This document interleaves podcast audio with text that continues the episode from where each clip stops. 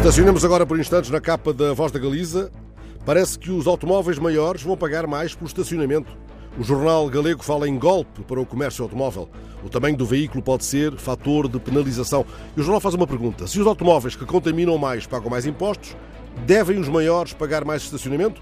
Enfim, são perguntas que multiplicam contas de somar. Outro modo de dizer coisa tamanha, na cidade onde o que cresce não se compadece do que encolhe, ou vice-versa.